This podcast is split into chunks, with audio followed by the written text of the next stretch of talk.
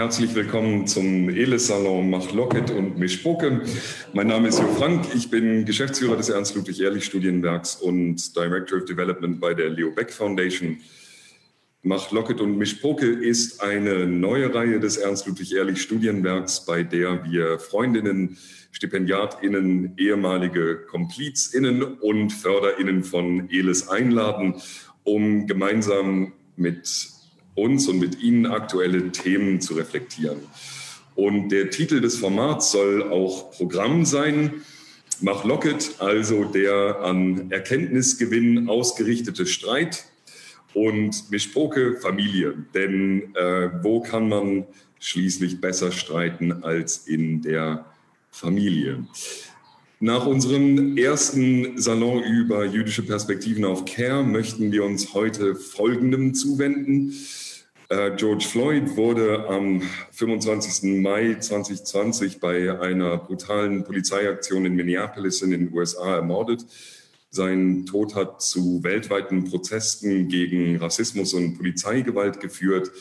Auch in Deutschland gingen in den vergangenen Tagen Zehntausende gegen Rassismus auf die Straßen. Am Wochenende bildeten hier in Berlin auf Initiative des Bündnisses Unteilbar Tausende eine Menschenkette für äh, Solidarität. Bei unserem heutigen Gespräch möchten wir uns mit der aktuellen Situation beschäftigen. Wir möchten besonders nochmal fokussieren ähm, Black Jewesses und Jewesses of Color, die Geschichte schwarz-jüdischer Beziehungen sowie Fragen nach Intersektionalität und Allianzen. Wir haben drei Gäste eingeladen, nämlich Rebecca Einwohner, Atina Grossmann und Whitney Nosakare. Bevor ich alle drei ausführlich vorstelle, erlauben Sie mir einige ganz, ganz kurze Vorbemerkungen. Die aktuelle, der aktuelle Diskurs um Rassismus ist natürlich wahnsinnig komplex und täglich wird er durch neue Stimmen bereichert. Rassismus, Polizeigewalt, historische Narrative und gesellschaftliches Gedenken, Perspektivität und Verordnungen, äh, Verortungen, äh, Partizipation und Ausschluss, das sind nur einige Themen, die derzeit diskutiert werden.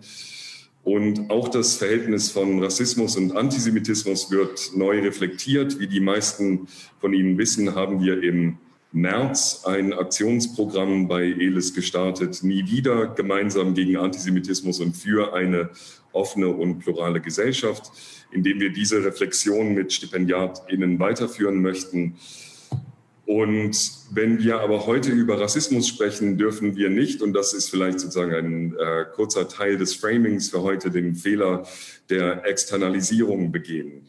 Also so national, äh, so wie es national unterschiedlich ausgeprägte Formen von Rassismus gibt, so wenig sind Rassismus und äh, Polizeigewalt natürlich US-amerikanische Phänomene.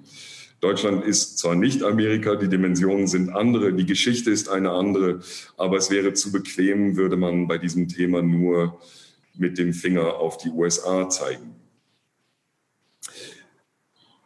Gökhan Gültekin, Sedat Gürbüz, Said Nessa Hashemi, Mercedes Kirpatsch, Hamza Kotovic, äh, Willi Viorel Paun, Fatih äh, Saraj Goglu, Ferhat Unvar und Kaloyan Belkov. Das sind die Namen der Menschen, die am 19. Februar 2020 bei einem rassistischen Anschlag hier in Deutschland in Hanau getötet worden sind.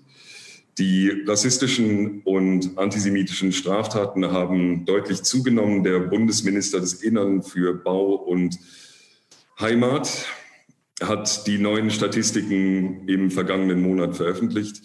Wir haben eine Zunahme von Rechtsextremismus, äh, Rechtsextremismus und eine Inzwischen kann man es ja auch sagen, rechtsextremistische Partei, die in fast allen Landesparlamenten und im Bundestag sitzt und Politik mitgestaltet. Wir haben in Deutschland eine kaum aufgearbeitete Kolonialgeschichte. Wir haben strukturellen oder auch institutionellen Rassismus, ähm, der den in sehr starken Anführungszeichen normalen täglichen Rassismus, dem People of Color ausgesetzt sind, äh, noch einmal eine besondere äh, Schärfe verleihen. Wir fangen aber ähm, mit Äh, wir möchten aber all diese Themen versuchen zumindest anzureißen. Einige werden wir vertiefen und äh, treu dem Titel unserer Reihe möchten wir das tun mit unserer erweiterten Mischpoke mit Atina Grossmann, Whitney Nosakaro und Rebecca Einbäumer. Atina Grossmann ist Professorin für moderne deutsche und europäische Geschichte sowie Geschlechtergeschichte an der Cooper Union for the Advancement of Science and Art in New York. Mit ihrer Arbeit über die Geschichte der Sexualreformbewegung in Deutschland hat sie sich international einen Namen auf dem Gebiet der Gender Studies gemacht.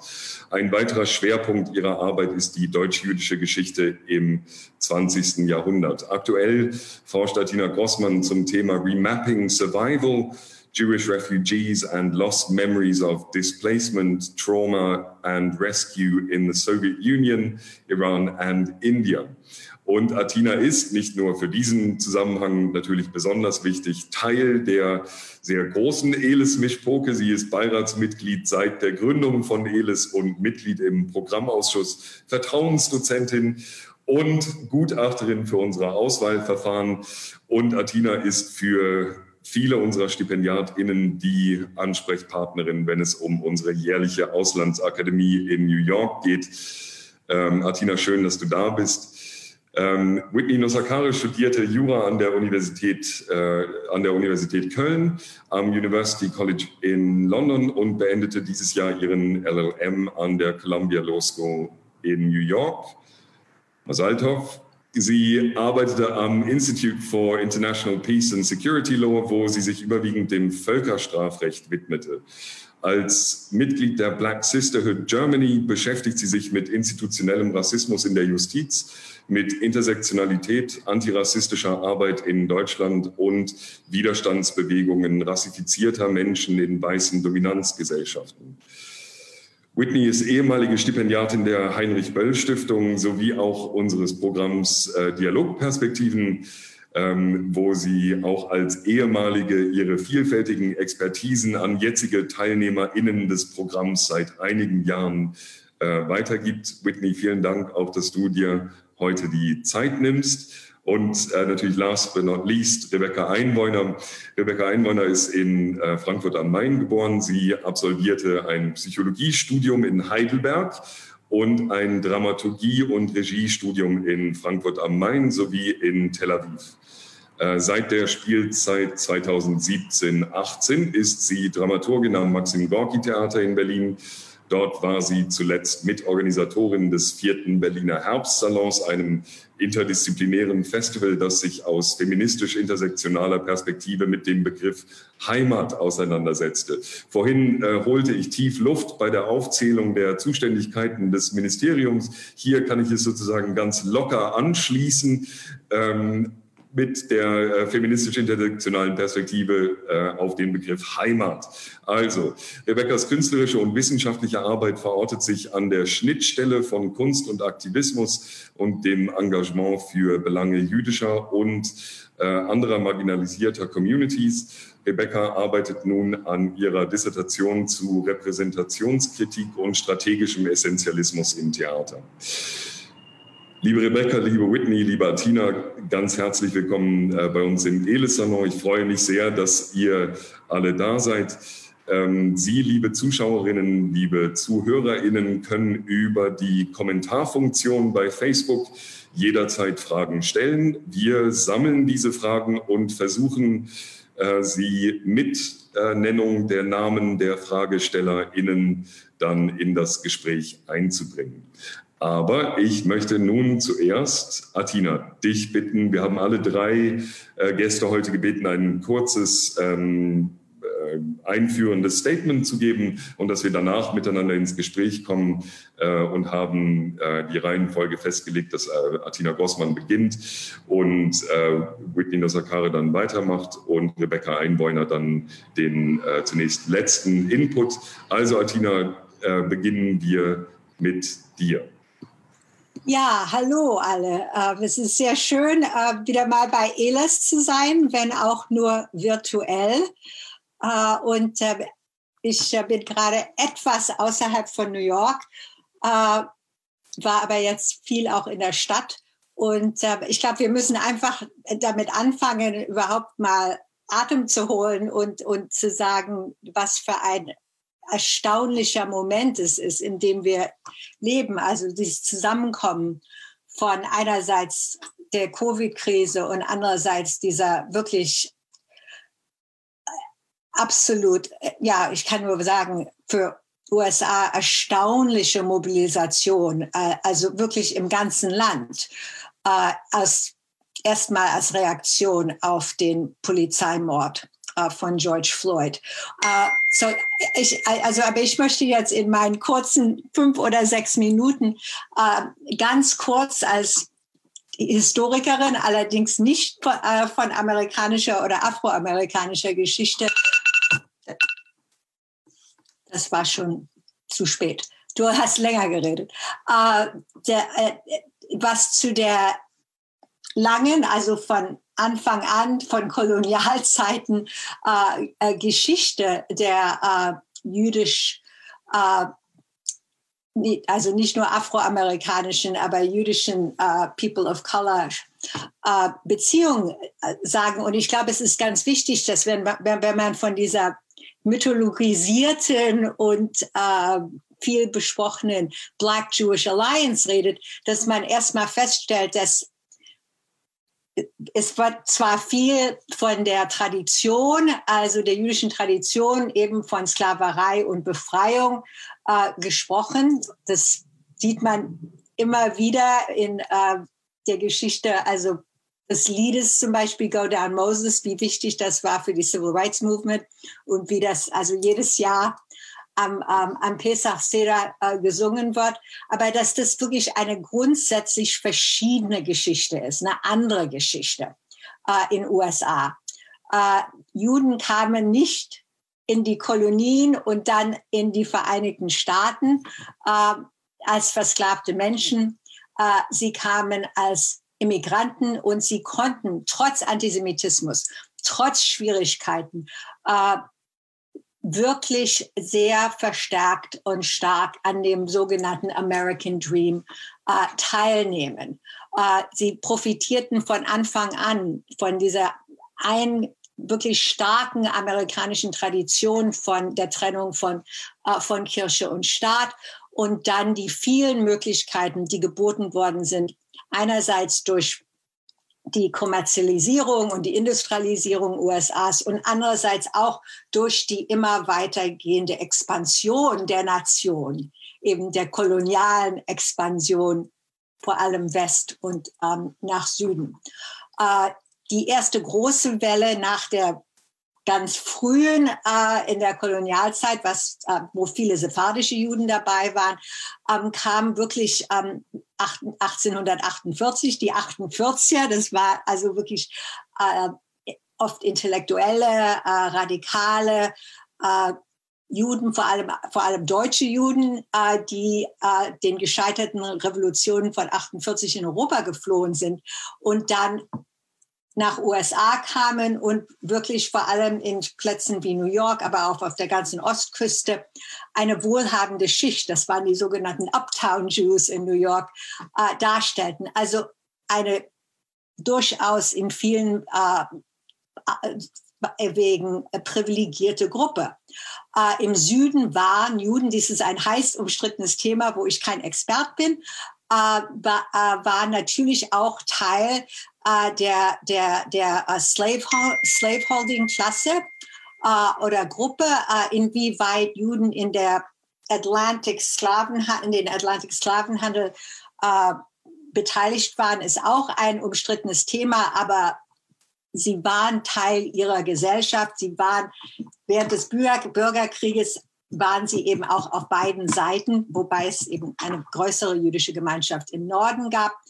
Ganz kurz will ich aber äh, also vor, äh, vorheben, dass äh, die große Einwanderungswelle, vor allem von osteuropäischen Juden, die nach USA und eben auch nach äh, Deutschland und Frankreich und, äh, ähm, äh, und, und, und England kam, äh, das in den 1880er, 1890er Jahren aus Osteuropa und dem Zarenreich. Das war wirklich ein Moment, wo Juden eben in eine offene Welt kamen. Es war eine Welt, in USA, wo es keine Immigrationsrestriktionen gab. Es gab kein Gesetz. Also, es, also wenn, man, wenn, wenn, wenn Leute sagen, aber meine Großeltern oder meine Großeltern, Urgroßeltern, die kamen legal. Nein, sie kamen nicht legal. Sie kamen,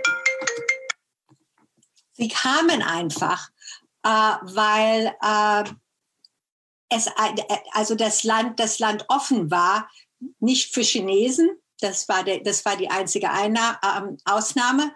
Aber äh, und ihre Erfahrung aus Osteuropa, vor allem als Kleinhändler, als, ähm, als Craftsleute, äh, als äh, Klamottenverkäufer, das waren alles, oder Näher, das waren alles äh, äh, äh also Berufe, die gut integrierbar waren in USA und sich gut ausbauen äh, ließen.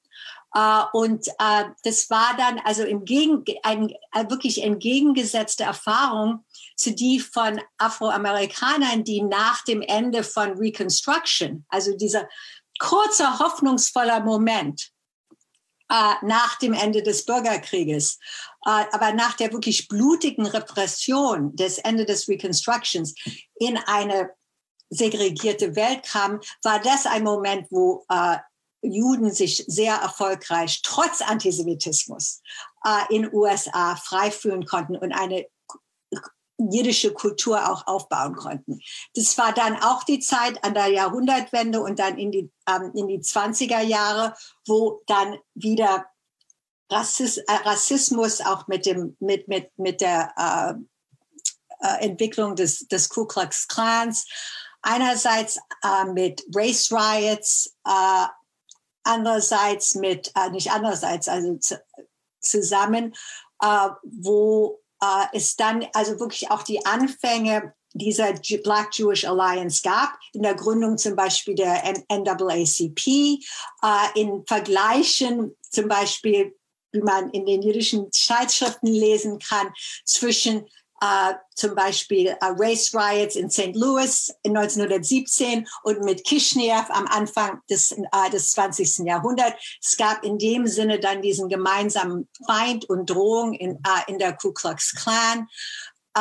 das war eine Zeit, wo diese Restriktionen dann wieder eingesetzt, eingesetzt worden sind in den 20er Jahren nach dem Krieg, die tatsächlich es schwieriger machten, für Juden zu, äh, nach USA zu kommen. Es war auch die Zeit der großen Migration nordwärts äh, von, äh, aus dem Süden von Afroamerikanern.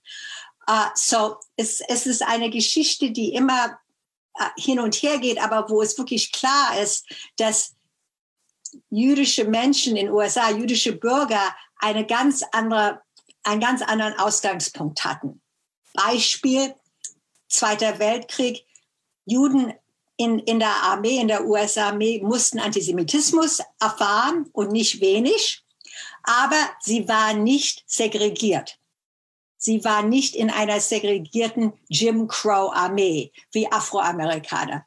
Das war auch also ganz wichtig dann auch für die Entwicklung des Civil Rights Movement äh, nach dem Krieg. Und dann vor allem, das geht dann in diese Debatte, ich bin gleich fertig, das geht dann auch in diese Debatte über, wie weiß sind Juden? Diese Frage, wann werden Italiener, Iren, Juden, in wann und wie werden sie weiß? Was bedeutet überhaupt weiß? Wie, wie hinterfragt man diese, Fra äh, diese, die, diese angebliche Kategorie äh, weiß? Die 50er Jahre, ein Moment einer, einerseits immer noch von Quoten äh, in, äh, in ähm, äh, Housing, also in, in, wo man wohnen konnte und vor allem auch in den Universitäten. Aber es war auch die Zeit der Bewegung in die Suburbs und wo eine, äh, eine, eine bürgerliche, äh, weiße jüdische Gemeinschaft sich, äh, sich gebildet hat,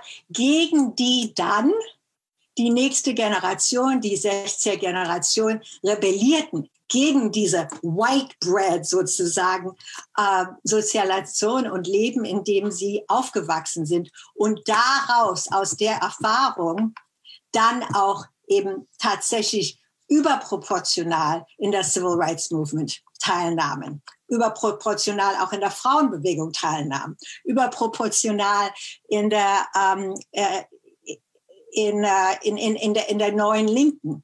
Ähm, man schätzt, dass ungefähr zwei Drittel der Freedom Riders zum Beispiel in den frühen 60er Jahren in den USA, weißen Freedom Riders, dass, die, dass das Juden waren und Jüdinnen.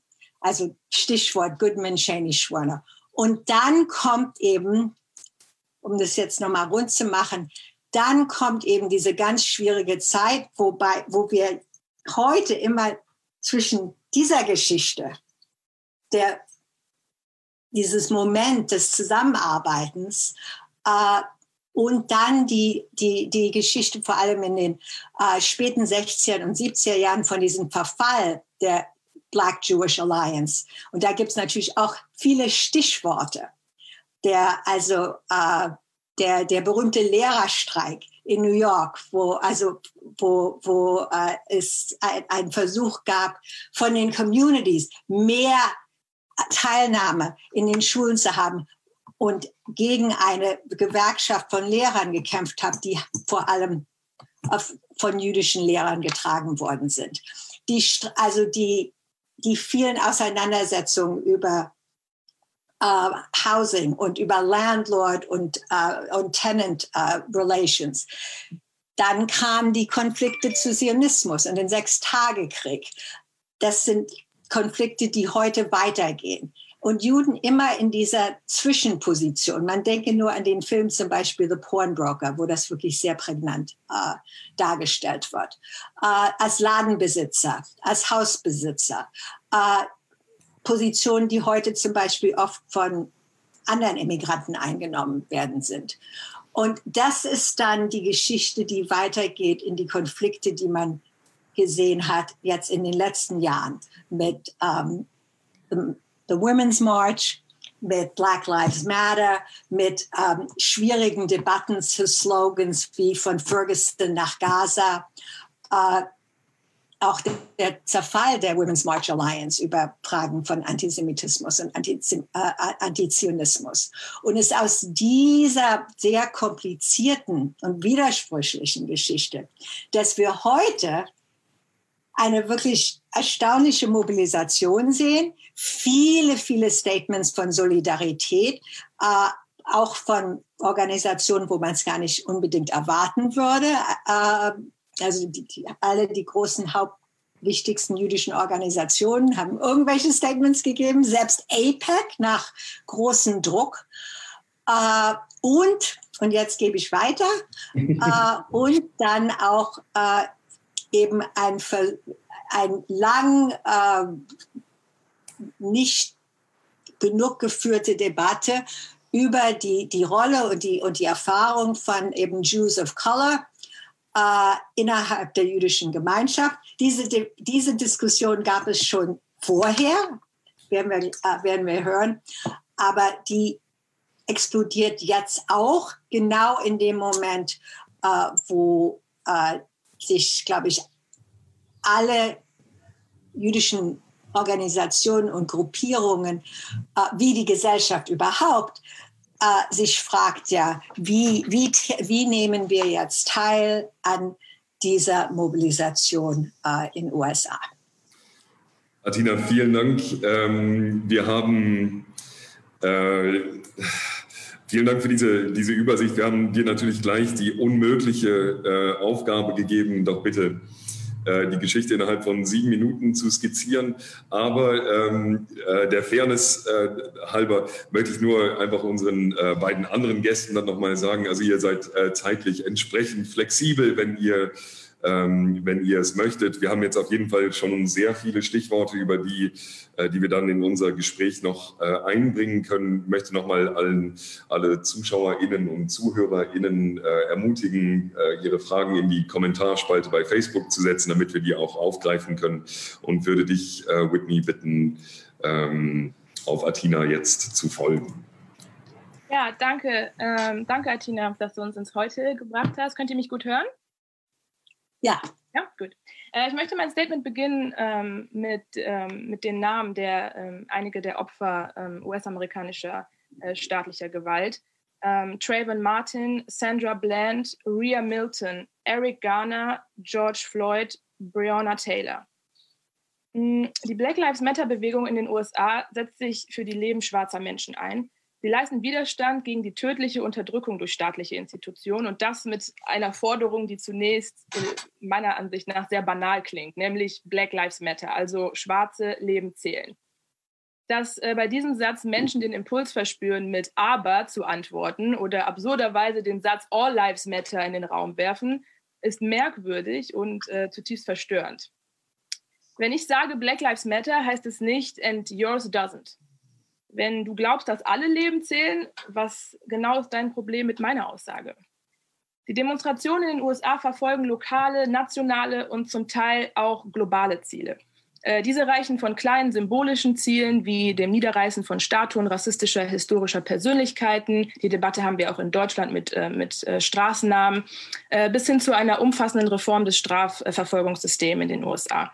Dazu gehört sowohl die Entmachtung der Polizei durch die Kürzung der oft äh, super hohen finanziellen Mittel und die Umverteilung dieser Gelder auf soziale Dienste wie Wohnungs- und Jugendhilfe, als auch die Abschaffung des besonderen Rechtsschutzes für Beamte.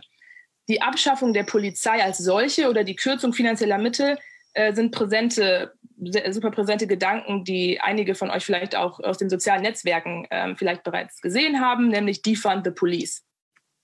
Doch die ultimative Forderung ist das Ende der Gewalt gegen schwarze Leben.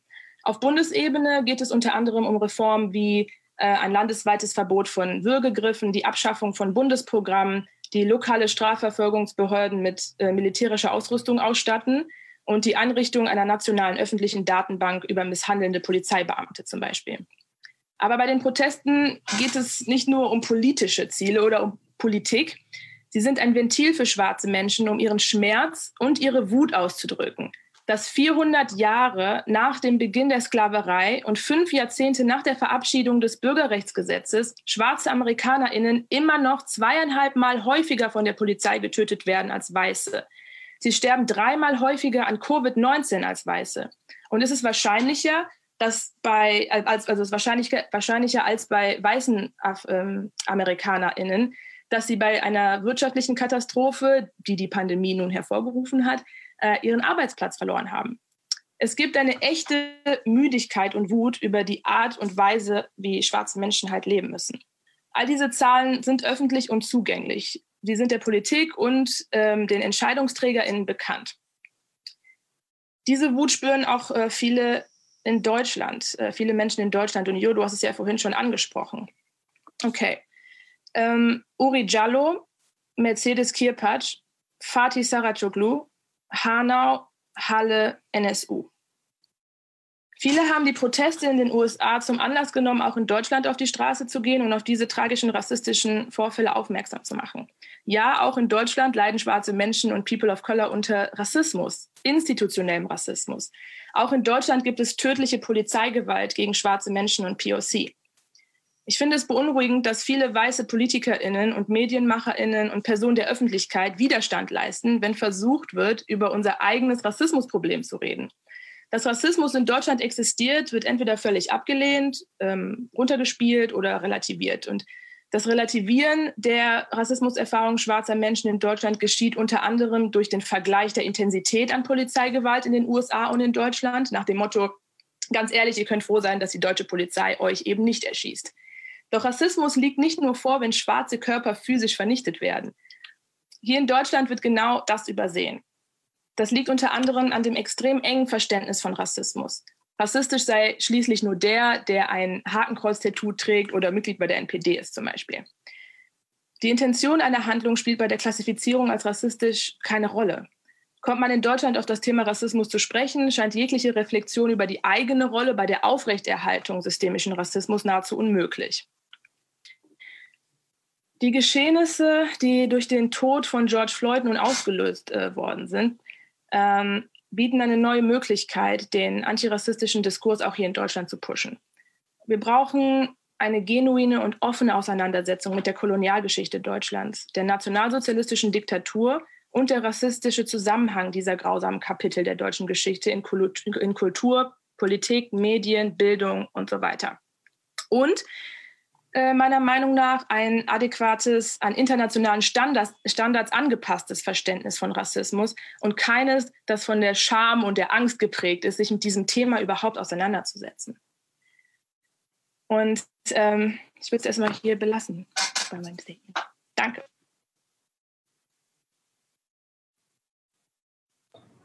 Whitney, ganz herzlichen Dank äh, für deinen Input auch wieder wahnsinnig viel. Also die Stichworte und Rückfragen äh, türmen sich. Ähm, aber bevor wir äh, zu denen dann kommen, ähm, Rebecca, freuen wir uns auch auf deinen Input noch. Ja, könnt ihr mich hören? Ja? So, äh, vielen Dank, Jo, und vielen Dank, Atina und Whitney, für ähm, die äh, super Inputs, die sehr wichtig sind und an die ich gerne anknüpfen möchte. Ähm, vor allem ähm, an die Beobachtung dieser Unterschiede zwischen den USA und Deutschland, weil ich das Gefühl habe, ähm, dass äh, das in, den deutschen, in der deutschen Medienlandschaft gerade ein bisschen Überhand nimmt, weil natürlich gibt es Unterschiede zwischen äh, Rassismus in den USA und Deutschland. Zum Beispiel steht in Deutschland ähm, im Mittelpunkt der Diskussion die Kolonialgeschichte, während es in den USA die Geschichte der Sklaverei ist. Ähm, ich denke aber, dass die Hervorhebung dieser Unterschiede äh, als Ablenkungsstrategie eingesetzt wird, weil sie uns daran hindert, äh, Rassismus als ein historisch gewachsenes äh, globales System zu begreifen ähm, das äußert sich auch darin, dass äh, in den deutschen Medien es noch sehr viel um das persönliche Erleben von Alltagsrassismus geht, was natürlich wichtig ist, aber eben nur eine Ebene ist, äh, auf der Rassismus wirkt.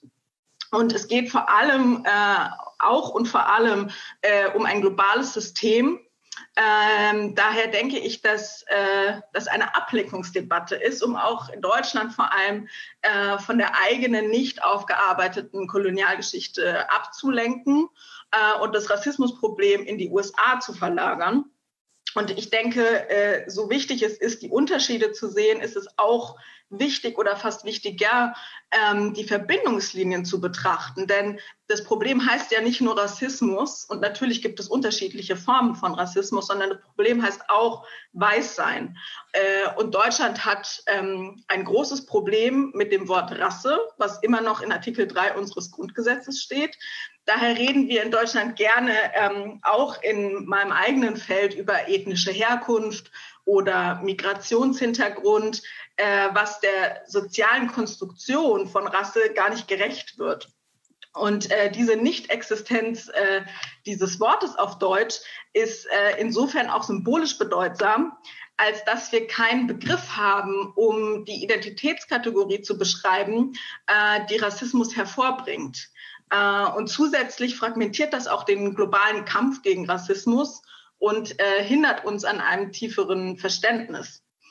Äh, außerdem glaube ich, dass Deutschland einen Komplex hat mit dem Wort Rasse, weil es natürlich mit der Rassentheorie und dem Nationalsozialismus assoziiert ist, während Race im amerikanischen Kontext bereits nicht mehr biologisch definiert wird, sondern als soziale Kategorie.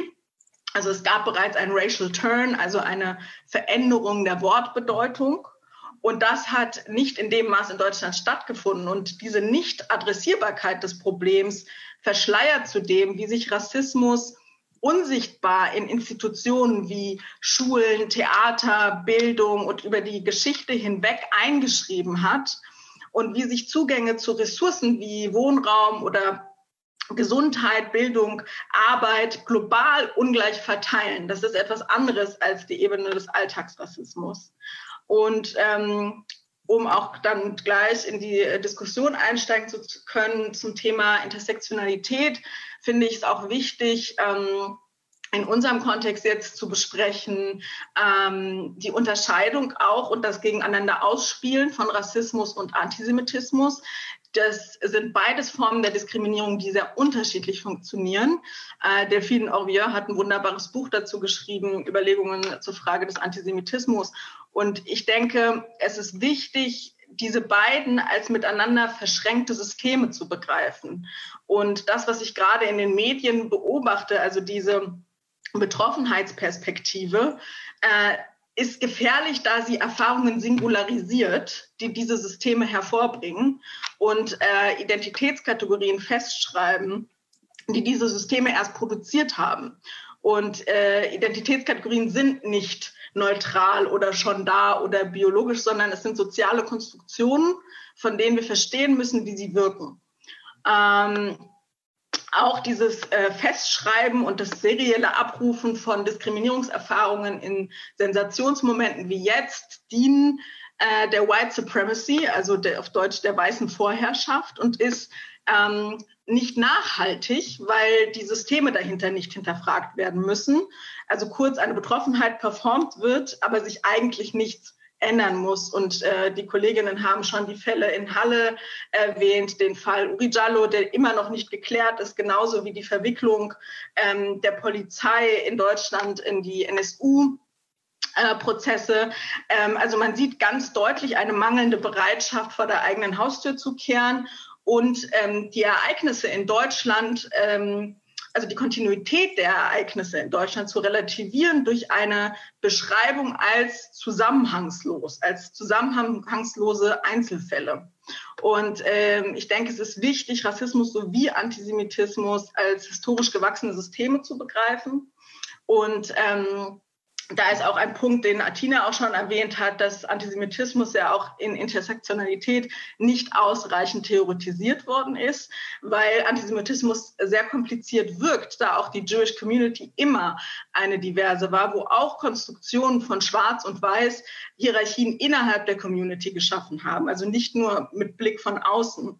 Und ich denke, dass eine jüdische Perspektive auf Identität eine große Chance bietet ähm, für das Verständnis von Identität als Bruch, als äh, Hybrid und als eben durch diese Brüchigkeit definiert. Das trifft für mich für alle Identitätskategorien zu. Ich denke, wir müssen über Ressourcen reden, über Funding in meinem Feld, also Theater und Kunst, über Deutungshoheit.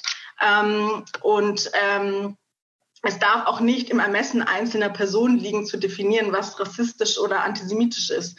Äh, wir müssen uns auseinandersetzen mit dem Erbe des Kolonialismus und des Nationalsozialismus. Und es kann nicht sein, dass wir nur äh, dieses Erbe versuchen auszulöschen oder es einfach zu überschreiben, ähm, sondern es muss ähm, es muss zur Erweiterung unseres Verständnisses dienen und es kann eben auch, wie ich finde, äh, einen sehr kreativen Umgang damit geben, wie man jetzt auch an vielen Beispielen gesehen hat. Ähm, und in meinem Feld im Theater zeigt sich ganz deutlich, dass wir noch lange nicht an diesem Punkt sind, da wir immer noch darüber diskutieren, ob man das N-Wort in kanonischen Texten auf der Bühne äh, aussprechen darf oder nicht. Und äh, an dieser N-Wort-Debatte zeigt sich ganz deutlich, wie ähm, die von mir sehr geschätzte Natascha Kelly formuliert hat, äh, wie sehr historisch, also wie sehr sich die historische und die politische Ebene des Rassismus mit der sprachlichen Ebene vermischt hat. Ähm, und ich denke, nur wenn wir es schaffen, sozusagen die äh, Punkte, die Knotenpunkte, wo verschiedene Diskriminierungsformen zusammenführen, äh, diese Knotenpunkte, wenn wir es schaffen würden, darum äh, uns zu organisieren, unsere Kämpfe zu strukturieren, dann könnte man Intersektionalität auch als Befreiung und als Sicherheit für alle sehen. So viel erstmal. Sehr schön, vielen Dank. Ähm, also, wir haben das äh, Feld erwartungsgemäß äh, tatsächlich sehr breit gespannt.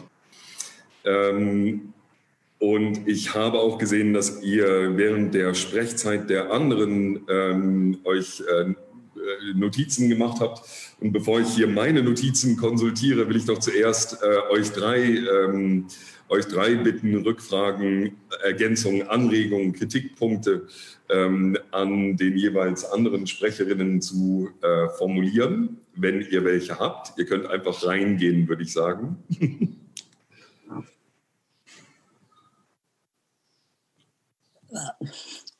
Ich, also ich, ich werde äh, reinspringen nur mit, mit, mit einer Frage. Also jetzt äh, hat mich, hat, also das fand ich sehr interessant, dass äh, Rebecca jetzt eben den, den Schwerpunkt gelegt hat, weniger auf diese Betroffenheitserfahrungsgeschichten als auf eben äh, die Notwendigkeit, dieses, dieses systemhafte, strukturelle äh, am Rassismus äh, hervorzuheben. und also und ich denke, dass diese die Spannung, also die Dialektik, wenn man will, zwischen diesen zwei äh, zwischen zwischen diesen zwei Sorten von äh, Konfrontation mit mit mit Rassismus irgendwie ganz ganz wichtig ist, weil also ich denke schon, dass was erstaunlich oder was besonders motivierend jetzt an dieser Explosion äh, in in USA äh, ist, ist, war, ist gerade irgendwie, äh, dass, dass so viele Erfahrungsgeschichten, also werden natürlich diese Vergleiche gemacht zu Me Too, ja, also ob das, es ist auch alles nicht neu in dem Sinne, aber dass es jetzt so weit verbreitet ist, also, you know, driving while black, jogging while black, bird watching, also äh, Vogel, Vogel beobachten, uh, while black, um, die Erfahrungen von, äh, von, von schwarzen Polizisten, von, von äh, schwarzen Menschen in der, äh, in, in der National Guard. Also diese ganzen Alltagserfahrungen, die jetzt gehäuft und gehäuft in den Medien, ob in den großen Medien oder auf Social Media und auch in den Gesprächen äh, innerhalb dieser Massendemos, die wie bemerkt, immer wieder bemerkt sind, äh, im Unterschied eigentlich zu allen anderen äh, also Protesten, die wir hatten, ob in den 60er Jahren oder über die Jahre hinaus, äh, wirklich äh, sehr integriert sind. Vor allem auch eben viele junge äh, weiße äh, äh, äh, Männer und Frauen, Frauen und Männer auf die Straßen gehen, dass das auch wirklich sehr, sehr wichtig ist. Und das interessiert mich jetzt, wie man also diese, dieses performative, aber irgendwie auch sehr ähm, irgendwo auch authentisch authentische Ausdrücke sind und, und wie man das dann mit diesem sogenannten Virtue Signaling, was jetzt fast jede große Firma in USA zum Beispiel betreibt, wie man das irgendwie äh, versteht, analysiert. Wird mich interessieren. Ja, vielen Dank für die Frage. Ich finde es äh, auch einen sehr wichtigen Punkt, weil ich natürlich auch der Meinung bin, dass es, dass beides stattfinden muss. Ne? Also weil auf der einen Seite war das jetzt ein absoluter Offenbarungsmoment, also dass in den kompletten Massenmedien angekommen ist, welche, welches Ausmaß eigentlich ähm, Rassismus nimmt. Und ähm, ich denke auch, dass es natürlich ähm, nutzbar gemacht werden kann. Ich denke nur, und da würde mich auch äh, Whitney ähm, deine Einschätzung, weil du ja auch in beiden äh, Kontexten unterwegs warst, interessieren, ähm, wo kann man sozusagen diese erstaunliche Mobilisierung, die es gerade gibt, also in der äh, sozusagen äh, Mehrheitsgesellschaft, wie kann man das nutzbar machen? Weil ich denke, natürlich ist sozusagen ein Schritt zu sagen, das ist jetzt ein sehr großes Thema, aber ich sage es trotzdem, ähm, geht man jetzt auf Diversity, also stellt man sozusagen mehr People of Color, schwarze Menschen ein? Ich denke, ja, natürlich muss man das tun, aber ähm, wie schaffen wir es sozusagen, äh, die Institutionen auch dazu zu bringen, den ihnen eingeschriebenen Rassismus sowie den Antisemitismus sowie den Sexismus und Homophobie und ganz viele andere Formen der Diskriminierung zu hinterfragen und zu überkommen? Ähm, und ich glaube, es muss äh, beides stattfinden. Und ich frage mich auch, inwieweit diese Mobilisierung jetzt nutzbar gemacht werden kann, dass sie eine Nachhaltigkeit hat und nicht sozusagen, wie wir es jetzt in Halle oder Hanau gesehen haben. Es gibt zwei Wochen sozusagen klingeln alle Telefone und dann ist es weg vom Fenster. Also äh, Whitney, mich würde deine Einschätzung interessieren. Ja, also ich sehe das genauso wie du. Also es muss irgendwie beides stattfinden und äh, natürlich hat man diese performativen Aktionen, die dann irgendwie auf den sozialen Netzwerken, die man auf Instagram gesehen hat, irgendwie ganz viele Leute, die diesen schwarzen Quadrat irgendwie gepostet haben und gesagt und Hashtag Blackout Tuesday, Blackout oder ähm, äh, All Lives Matter oder Black Lives, nee, Black Lives Matter. Das war ein bisschen Confusion. Man wusste nicht genau, ne, was man da diesen Hashtag setzt. Aber natürlich war das eine Riesenwelle und man, ähm, ich habe mich auch, ich habe mich ganz oft mit meinen Freunden auch darüber unterhalten, was macht man jetzt daraus? Und da gibt es die einigen, die dann sagen, äh, nee, ich, äh, ne, ich glaube diesen Leuten dann äh, nicht oder ich vertraue ihnen auch nicht, ähm, denn ich habe ihnen, ich konnte ihnen in der, in der Vergangenheit ähm, auch nicht vertrauen. Ich konnte sie nicht zu meinen äh, Verbündeten zählen und äh, wenn es um Rassismus ging, ähm, haben diese Menschen ge geschwiegen. Und ähm, ich glaube aber trotzdem, dass, äh, dass man äh, Menschen, die halt diesen, die, die, die Dinge sagen oder die sich äußern zu Rassismus und äh, diese, wo diese Äußerungen diesen performativen Charakter annehmen, dass man diese trotzdem irgendwo mitnehmen kann und auch muss. Und ähm, klar, jetzt ist die Frage, was macht man irgendwie? Geht man auf diese Diversity-Schiene? Äh, ne? wie, wie läuft das? Und das muss irgendwie alles parallel laufen. Ich glaube, ja, natürlich muss man mehr POCs und schwarze Menschen in die, in, in, in die Institution bringen. Aber gleichzeitig müssen wir schwarze Menschen und People of Color auch ihre eigenen äh, Institutionen aufbauen. Wir müssen selber äh, eine Narrative, äh, eine Narrative bilden, äh, uns selbst mobilisieren, ähm, aktiv sein, präsent sein und ähm, und ähm, dann natürlich als dritten Punkt ähm, auch natürlich auch ein Mitspracherecht einfordern. Ja, es reicht nicht, wenn irgendwie ein, ähm, ein Unternehmen jetzt, äh, ich habe das jetzt, ich habe das heute, heute Morgen gesehen, WeTransfer zum Beispiel, hatte irgendwie so ein, so ein Banner auf der Seite, Trans, Black Trans Lives Matter. Und, ähm, und man denkt sich, woher kommt das jetzt auf einmal? Und ich glaube, ähm, da muss man genau hinschauen und das darf man einfach nicht vergessen. Wer nutzt jetzt diesen Moment? Und wenn es wirklich darauf ankommt, wen ziehen wir zur Verantwortung? Wo, bei wem können wir sagen, hey, vor zwei Monaten hast du aber noch ein, schwarzen, ein schwarzes Quadrat ähm, gepostet, ja? Und ich glaube, da ähm, geht es genau, es geht ganz um Ver Verantwortung, um Mitspracherecht und ähm, wir dürfen da einfach nicht vergessen, ähm, wer jetzt ähm, vorgibt, auf unserer, in Anführungszeichen, ähm, Seite zu sein. Das sind das sind wieder wahnsinnig viele äh, Punkte, wo man jetzt einsetzen könnte. Ich würde auch tatsächlich versuchen, ganz kurz ein paar Sachen zu bündeln, bevor ich auch äh, dann nochmal die Fragen aus den Kommentarspalten äh, aufnehme. Ähm, Whitney, du hattest Halle und Hanau äh, ähm, ja auch genannt und auch die, auch sozusagen auch mit Verweis auf die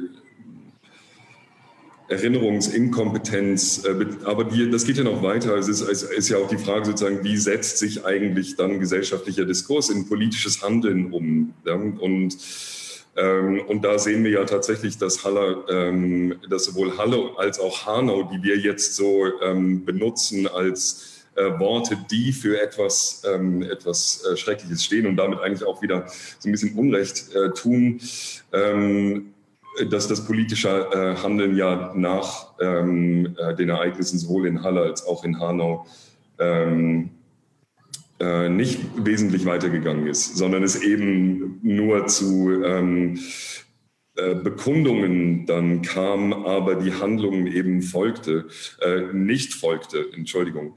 Und ähm, dann äh, gerade da dachte ich an ähm, an das äh, Zitat von ähm, Abraham Joshua Heschel, den äh, wir in der, das wir in der Vorbereitung gefunden haben, der sehr schön gesagt hat, und äh, ich würde das einmal nur mal kurz ähm, vorlesen.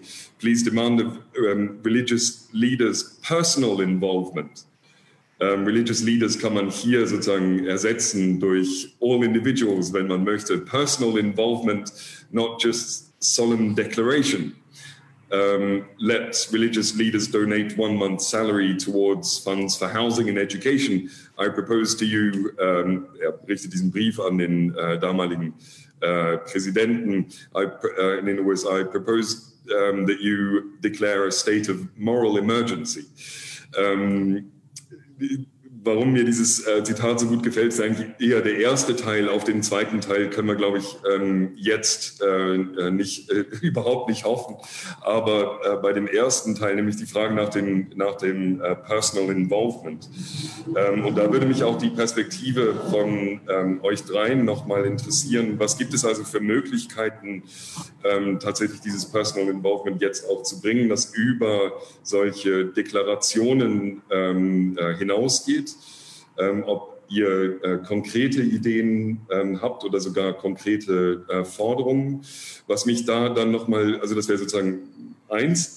Ähm, zwei, ähm, interessiert mich nochmal die Frage der Betroffenheitsperspektive und auch der Frage, inwieweit man ähm, diese Perspektive oder Perspektivitäten auch äh, fruchtbar machen kann. Also wir erleben das ähm, in unserem Kontext in ähm, den Debatten um Antisemitismus, wo ähm, ja die Betroffenheitsperspektive ähm, auch im Wissenschaftsdiskurs ähm, als sozusagen als Problem dargestellt wird und damit sozusagen nochmal eine ähm, eine weitere, ähm, eine weitere Form der Ausgrenzung stattfindet, in der man sagt, naja gut, aber diese Perspektive, die verstellt den Blick auf ähm, solche Fragen wie eben systemische Veränderungen, institutionelle Veränderungen und so weiter.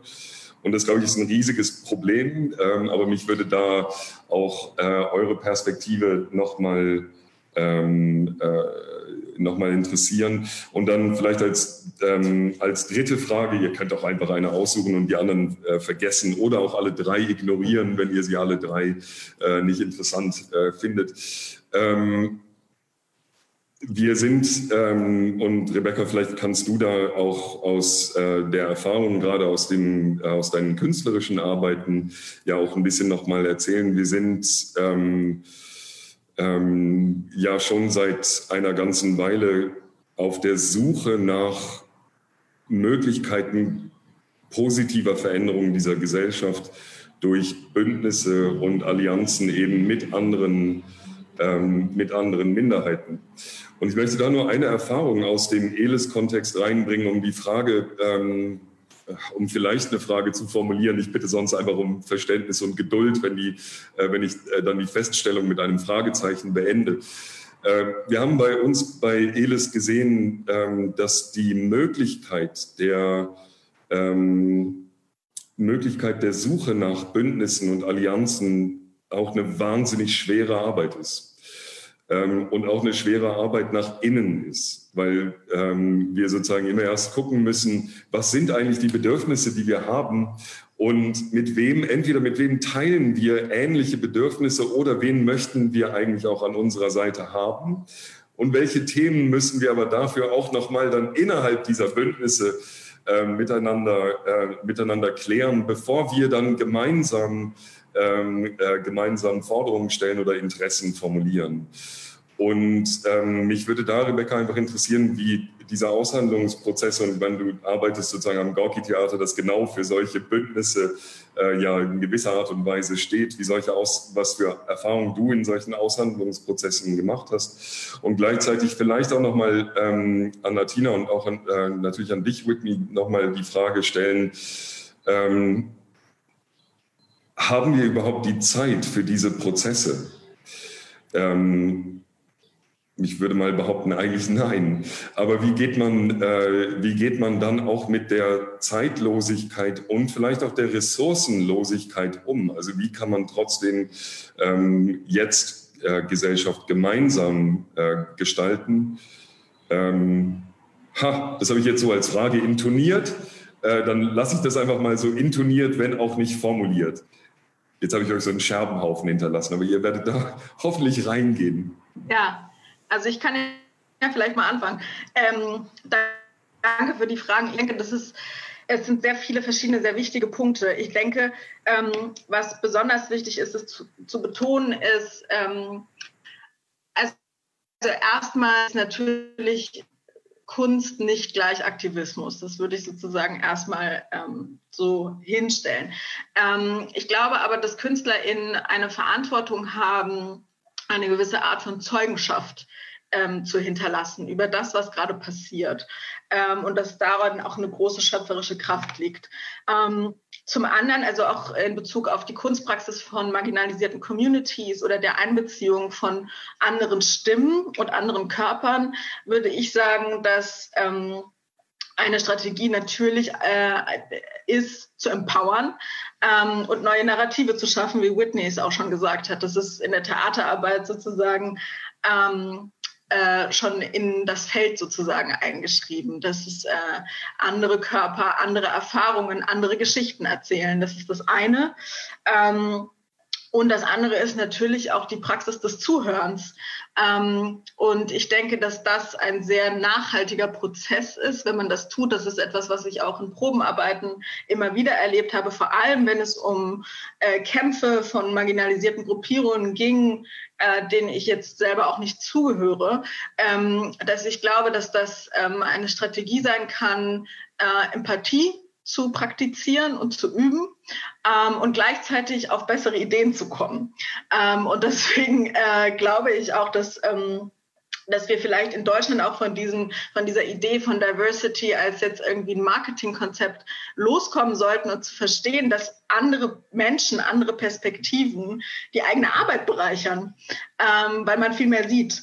Und ähm, genau, so viel erstmal zu der künstlerischen Perspektive und ähm, zu der Betroffenheitsperspektive wollte ich auch noch kurz was sagen, ähm, weil ich denke, dass es gute Anknüpfungsmöglichkeiten gibt, vor allem die, mit dem Diskurs um Antisemitismus, wie zum Beispiel auch Max Czolek es äh, als Gedächtnistheater beschrieben hat. Also ich glaube, es geht nicht darum zu sagen, es soll jetzt keiner mehr von seinen Erfahrungen berichten. Mir geht es überhaupt nicht darum, im Gegenteil. Ich finde, es muss viel mehr rauskommen, viel mehr ans Licht. Ähm, ich glaube aber, dass ähm, es wichtig ist zu sehen, wie diese äh, wie dieses Theater sich organisiert und wer am Ende die Fäden in der Hand hat.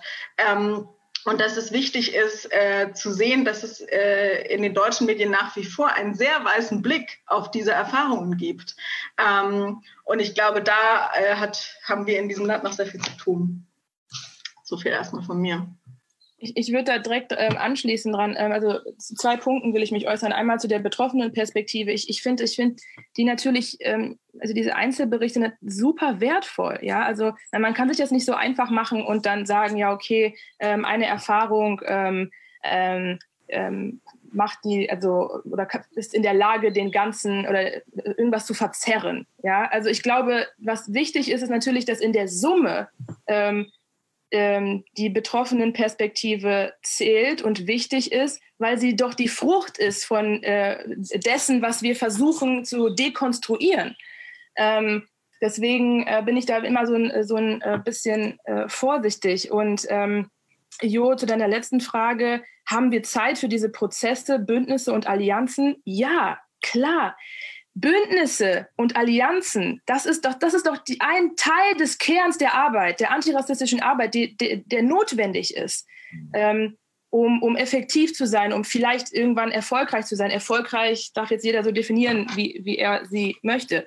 Ähm, aber natürlich, das ist auch der Kern der Arbeit. Und ähm, ich glaube, und ähm, vielleicht nochmal, was mir jetzt gerade ein, ähm, auffällt oder einfällt, Rebecca, was, du, du hast gerade noch was, was angesprochen. Ähm, vielleicht kannst du es noch mal ein bisschen ähm, äh, weiter ausführen, was du damit meinst mit ähm, ähm, es ist Zeit ne, zu sehen, dass Diversity irgendwie auch Vorteile bringt. Ich bin da immer ganz vorsichtig, weil ich äh, in, auch so in so Debatten immer höre, ähm, dass man versucht, ähm, für Diversity zu argumentieren aus einer wirtschaftlichen Perspektive heraus. Ja, das ist ja auch super gut für die Teamarbeit und das fördert unsere, unsere Wirtschaft, wenn wir doch äh, irgendwie äh, Menschen haben in unserem Team, die schwarz sind oder die ne, vielleicht Zugänge zu oder ein besseres Verhältnis zu anderen äh, Communities haben. Und ähm, da bin ich immer, werde ich immer sauer, weil ich denke, ähm, du, sollst, du sollst mich einstellen, weil ich ich bin und weil ich qualifiziert bin und nicht, ähm, weil du mich auf ein Dinner mitnehmen kannst mit irgendeinem CEO und ich dann irgendwie auf einer Sprache, die du vielleicht nicht beherrschst, äh, sprechen kann. Das war jetzt, ähm, das war, das war jetzt sehr spezifisch, aber you get my point. Ja, absolut. Äh, ich stimme dir jetzt 100 Prozent zu. Ähm, das äh, ist natürlich ein großes Problem. Ich denke nur, ich habe das gesagt, weil ich es schon wichtig finde zu sehen, und das finde ich ist auch ein Unterschied zu den USA, wie der ähm, Diversity-Diskurs in Deutschland läuft. Ähm, und natürlich ist das sozusagen auch aus politischer und ökonomischer Sicht profitabel. Ähm, und äh, das ist auch problematisch, das sehe ich auch problematisch. Ich denke aber, dass ähm, dass wir da noch sehr steif mit einem Diversity-Begriff in Deutschland umgehen ähm, und dass der sich lockern könnte, weil ich schon denke, dass es natürlich etwas äh, verändert und ähm, das äh, wichtig ist, das auch anzuerkennen, um natürlich im zweiten Schritt zu überlegen, ähm, wie wird mit diesen Tokens sozusagen umgegangen, was für Positionen kriegen die, wer, übernehmen die Führungsaufgaben irgendwann? Oder werden sie nur zu den Dinnerpartys eingeladen, um vorzuzeigen. Also, und ich glaube, das sind genau die Sachen, die wir im Blick behalten müssen, wo wir jetzt anknüpfen müssen, weil es eben diese Mobilisierung gibt und dadurch auch eine Bereitschaft der Massenmedien zuzuhören für einen Moment. So. Ja, ich würde äh, nur noch mal kurz, also einerseits auf diese Frage des, also des, des, der persönlichen Engagement eingehen und, und dann zweitens ja auf diese Frage von äh, wirklichen Veränderungen äh, und äh, im Gegensatz zu diesen jetzt wirklich erstaunlich überall verbreiteten, also Deklarationen von Solidarität und, äh, und eben ja, Black Lives Matter steht auf also jeden transparent. Ich meine, das erste ist natürlich die, die, die, die, die, das, das, die, das eigene Engagement von Menschen, die einfach in dieser Situation jetzt tatsächlich auf den Straßen sind. Und es, es war auch eben interessant zu sehen, wie sich das sortiert hat, dass zum Beispiel, also während der, der besonders der ersten Nächte, also von Curfew und vor allem Polizeigewalt, aber eben äh, überhaupt, also viel Wut, dass, äh, dass dann oft gesagt worden sind, okay, also die Weißen nach vorne, äh, weil, also so wie sozusagen früher die Revolution manchmal man gesagt hat, die Frauen nach vorne, äh, in, also in der Vorstellung, dass sie also weniger dass die Polizei vielleicht auf die weniger äh, ein, äh, einschlagen würde.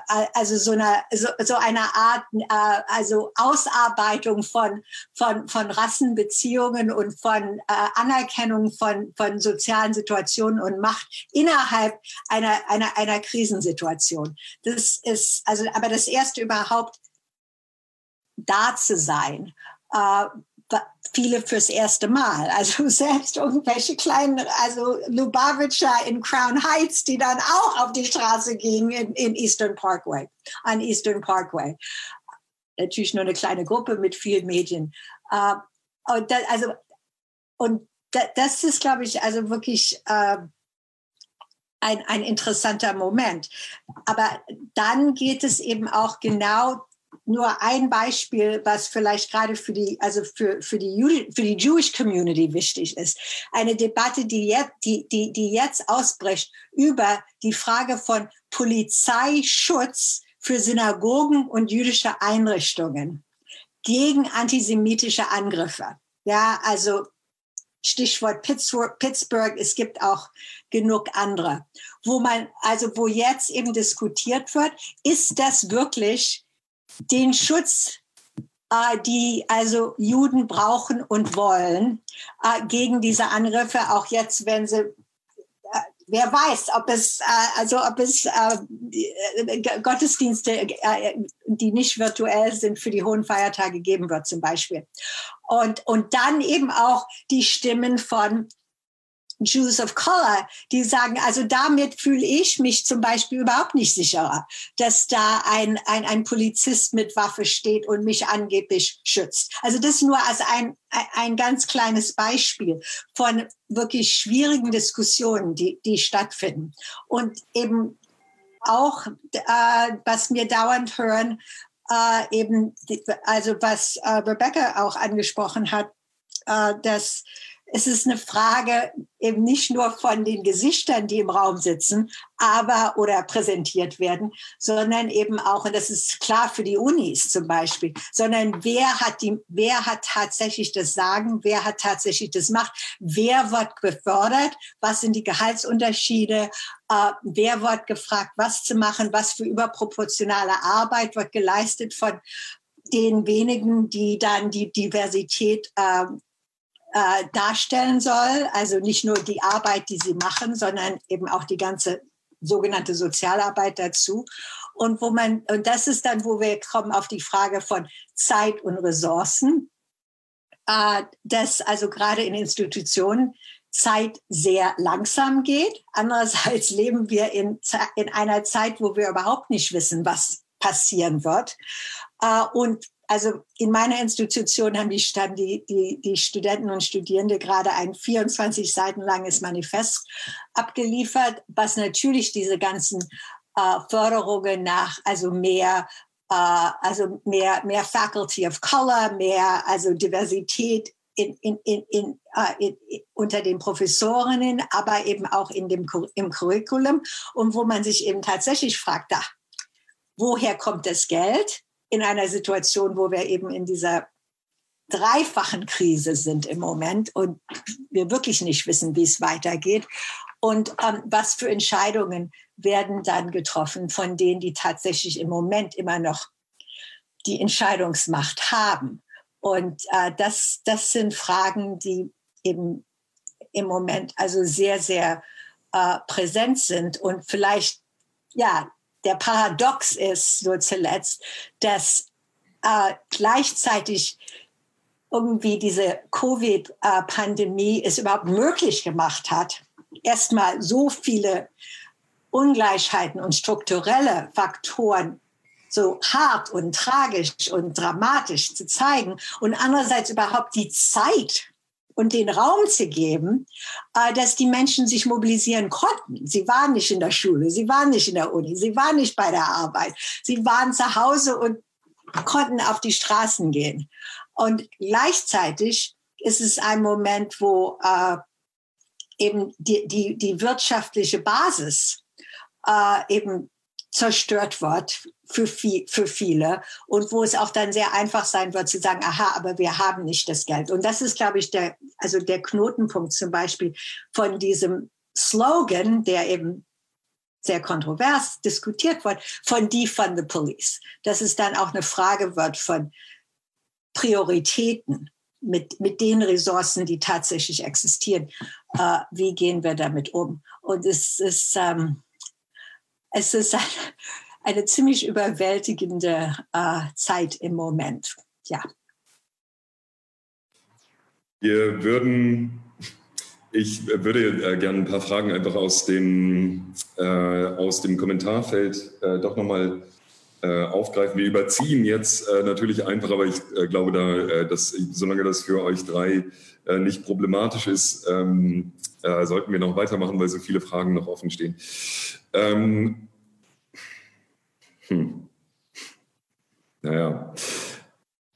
Es gibt, ähm, ah, also es gibt eine Frage, die ich so ein kleines bisschen, also ja, die ich so ein kleines bisschen nervig finde, ehrlich gesagt. Also, ähm, aber ich glaube, äh, daraus kann man auch was machen. Also, ähm, es wird die Frage gestellt nach äh, Antisemitismus innerhalb schwarzer Communities beziehungsweise antischwarzen Rassismus äh, innerhalb jüdischer Communities. Ähm, ist, ähm, glaube ich, eine ist natürlich eine ganz wichtige, äh, ganz wichtige Frage und mich würde interessieren, wie eure Positionen dazu sind. Darf ich vielleicht nur in diesem einen Punkt, ähm, nur in diesem einen Punkt kurz eine ELIS-Erfahrung einbringen? Also wir arbeiten ja, wie ihr alle wisst, äh, schon seit längerem ähm, mit, äh, mit unterschiedlichen Begabtenförderungswerken zusammen, unter anderem auch sehr gern mit unseren Kolleginnen und Kollegen vom Avicenna-Studienwerk ähm, wo wir ja gemeinsam äh, tatsächlich auch Ziele verfolgen und gemeinsam Positionen entwickeln und so weiter und so weiter. Und es ist immer, immer interessant, dass die allererste Frage ähm, derjenigen, die sozusagen nicht Teil dieses Prozesses sind, ist, wie gehen wir eigentlich mit antimuslimischem Rassismus um, beziehungsweise wie gehen wir miteinander mit Antisemitismus um?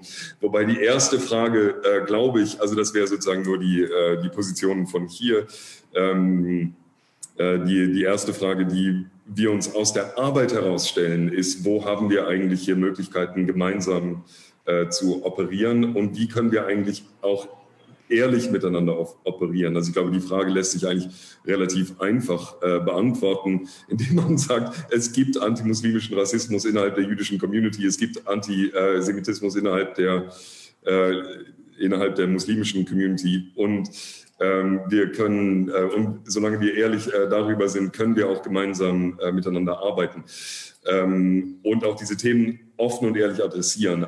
So, es tut mir leid, aber nur weil diese Frage sozusagen, die kommt sozusagen immer zu früh. Ähm, wir sind noch gar nicht so weit und schon wird, ähm, äh, naja, okay. Aber es interessiert mich eure Position, meine äh, kenne ich. Ja.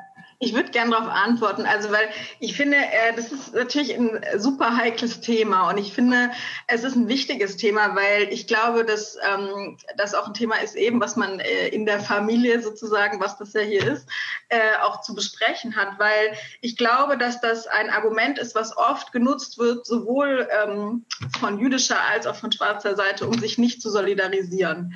Ähm, und ich sehe da drin ein sehr großes Problem. Das ist ähnlich wie das, was ich beschrieben habe, in dem Gegeneinander Ausspielen von unterschiedlichen Rassismen, also zum Beispiel Rassismus in Deutschland und Rassismus in den USA, genauso wie das Gegeneinander Ausspielen von Rassismus und Antisemitismus. Ähm, das ist sozusagen das Erste, was mir kommt. Ne? Also dass ich sozusagen da drin die Gefahr sehe, das zu tun ähm, was niemandem dient. Also sowohl der jüdischen als auch der schwarzen Seite nicht, ähm, weil ich auch, wie ich ja eingangs erwähnt habe, der Meinung bin, dass ähm, das, was wir jetzt sehen, äh, ein Problem ist, was Rassismus heißt, aber auch Weißsein. Und ich glaube, das ist äh, etwas, was sozusagen, wenn man über die jüdische Community spricht, und ich glaube, da kann Natina noch viel mehr dazu sagen, äh, besonders komplex ist. Also weil es natürlich Konstruktionen von Weißsein innerhalb der Community gibt, aber auch in der Wahrnehmung von dieser Community. Ähm, und ich glaube, was mir wichtig wäre zu sagen, ist, dass ähm, ich das wichtig finde, das zu sehen und auch vielleicht die Unterschiede zu sehen, die Probleme zu sehen in den unterschiedlichen Communities, ähm, denn keine ist perfekt. Ähm, aber es kann keine Ausrede sein, um sich nicht zu solidarisieren.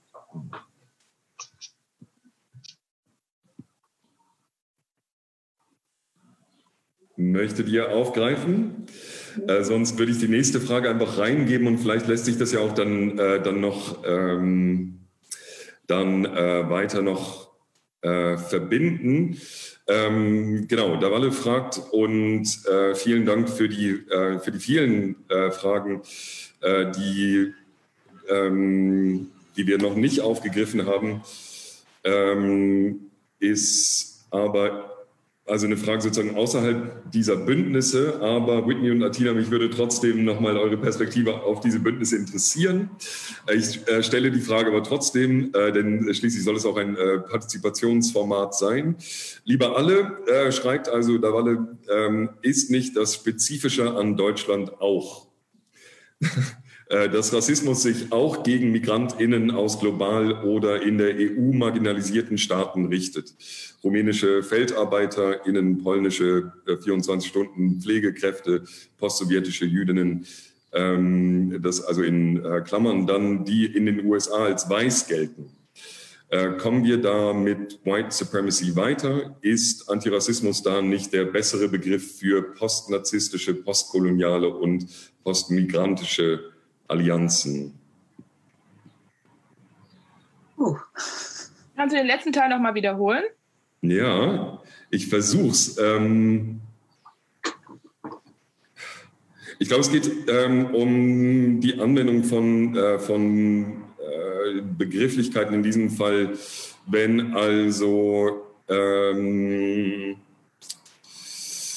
genau, also die, die These ist sozusagen, dass Rassismus ähm, in Deutschland äh, sich auch ähm, sowohl, äh, dass sich äh, Rassismus in Deutschland auch gegen rumänische FeldarbeiterInnen, polnische 24-Stunden-Pflegekräfte, postsowjetische Jüdinnen ähm, richtet, die also sozusagen als, eigentlich als weiß markiert oder als weiß gelesen werden.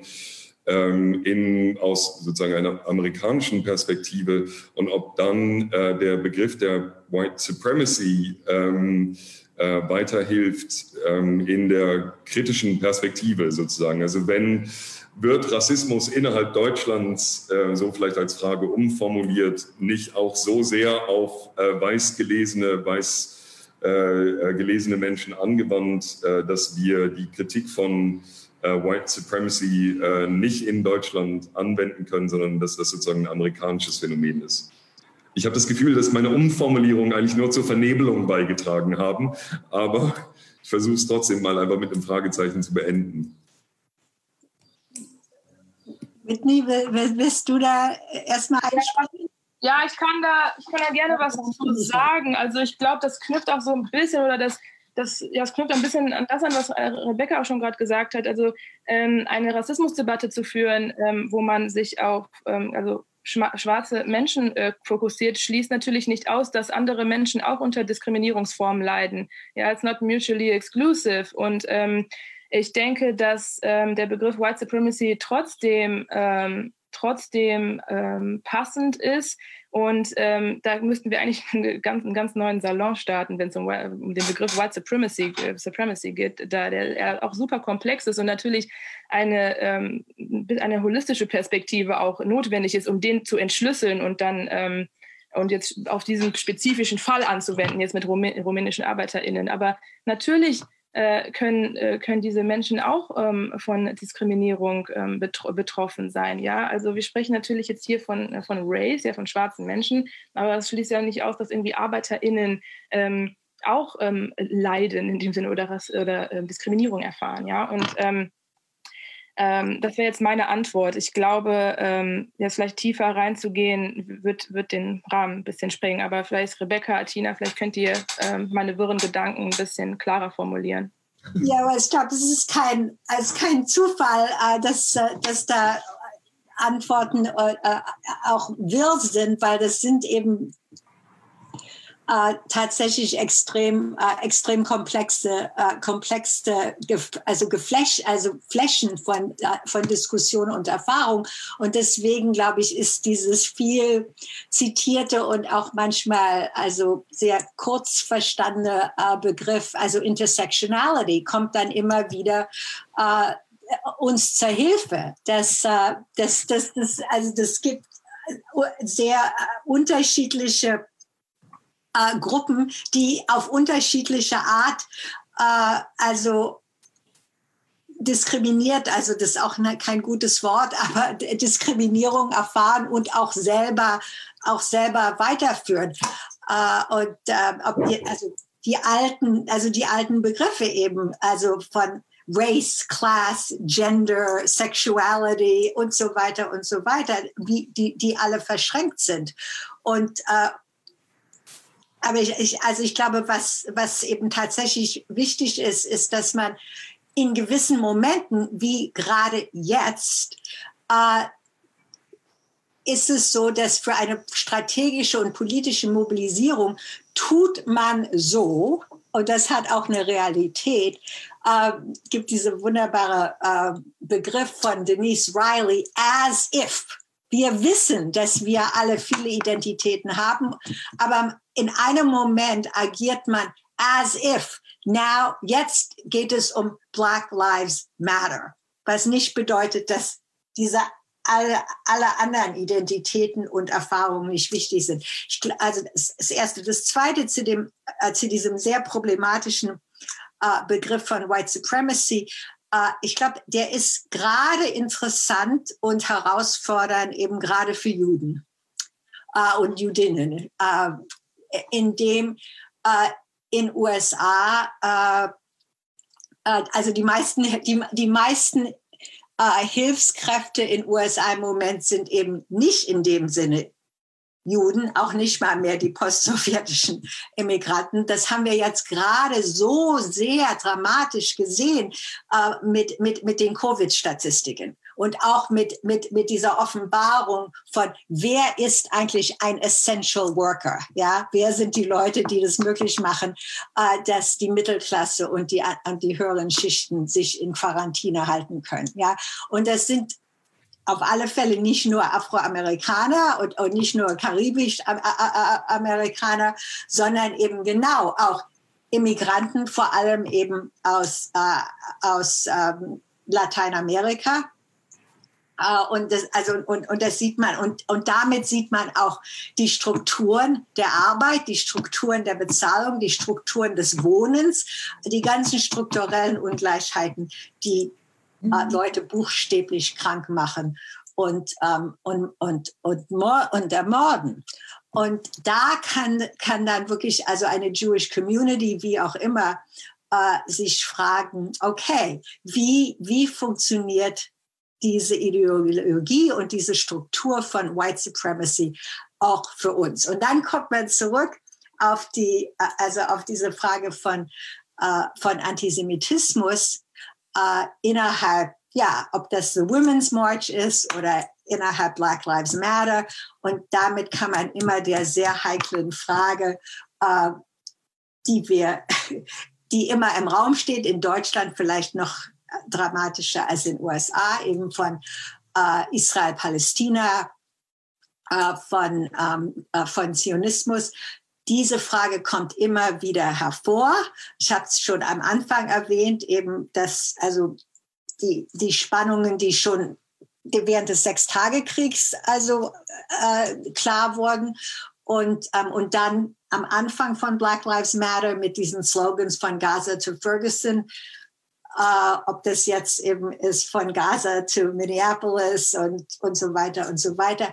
Und, äh, und ich glaube, dass dass, dass diese, äh, und, und das Wort, also lang und breit auch diskutiert. Man muss nur den Forward lesen, um also viele, äh, also Artikel und Meinungen dazu zu, äh, dazu zu lesen, dass man irgendwie äh, sagt, äh, ja, äh, Intersectionality ist zwar ein ganz wichtiger ein ganz wichtiges Prinzip, aber man kann sich aus dieser Intersectionality auch in strategischen Momenten einen wichtigen Punkt rausholen und sagen, da stehen wir jetzt heute. Und, mhm. und, das, und das andere können wir, da kommt die Frage des Zeit und Raums wieder. Das andere diskutieren wir jetzt nicht auf der Straße und vielleicht auch nicht in dem, äh, sondern es geht im Moment tatsächlich um